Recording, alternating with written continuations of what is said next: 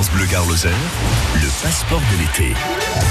Et le passeport qu'on a, nous, à vous proposer cette semaine sur France Bleu Gare Lozère, c'est celui qui vous permet de vous rendre du côté du, euh, de la source Perrier à Vergès. C'est là euh, qu'a choisi de se poser euh, toute la semaine Kevin Colloc pour nous apprendre justement plein de choses sur, sur le site.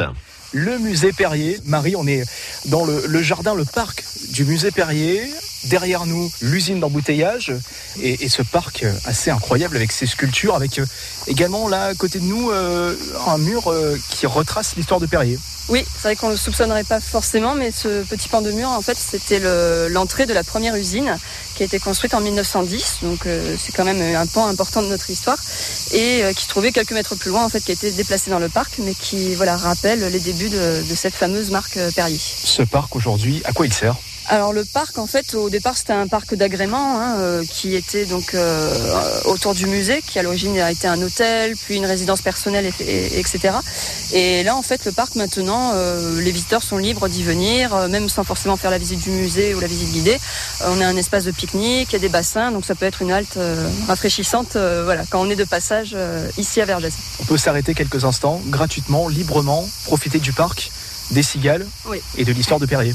Tout à fait, voilà. Je, vois des formes étranges, des sculptures. Il y a un projet qui est mené dans le parc pour avoir euh, toutes ces formes? Alors, en fait, oui, ça fait euh, quelques années maintenant que ces euh, sculptures végétales ont été placées. en fait, ça représente certaines publicités emblématiques de la marque Perrier, qu'on peut retrouver notamment au musée dans un espace de projection. Donc, il y a la fameuse publicité Le Lion qui est représentée, qui est à quelques mètres de nous, là, juste à côté de ce pan de mur.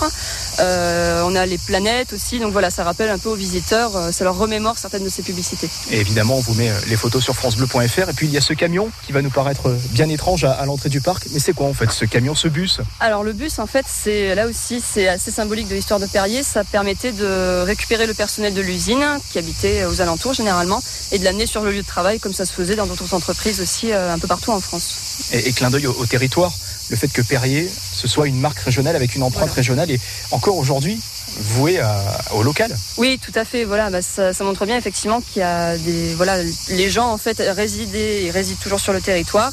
Il y a beaucoup de générations de vergésois et autres qui sont succédés à l'usine et voilà qui montrent que Perrier a toujours gardé ce côté euh, ancré voilà localement dans le terroir euh, gardois. Et c'est aujourd'hui une marque mondialement reconnue mais pourtant Perrier, c'est bien ici à, à Vergès dans le Gard que c'est fait que la source est là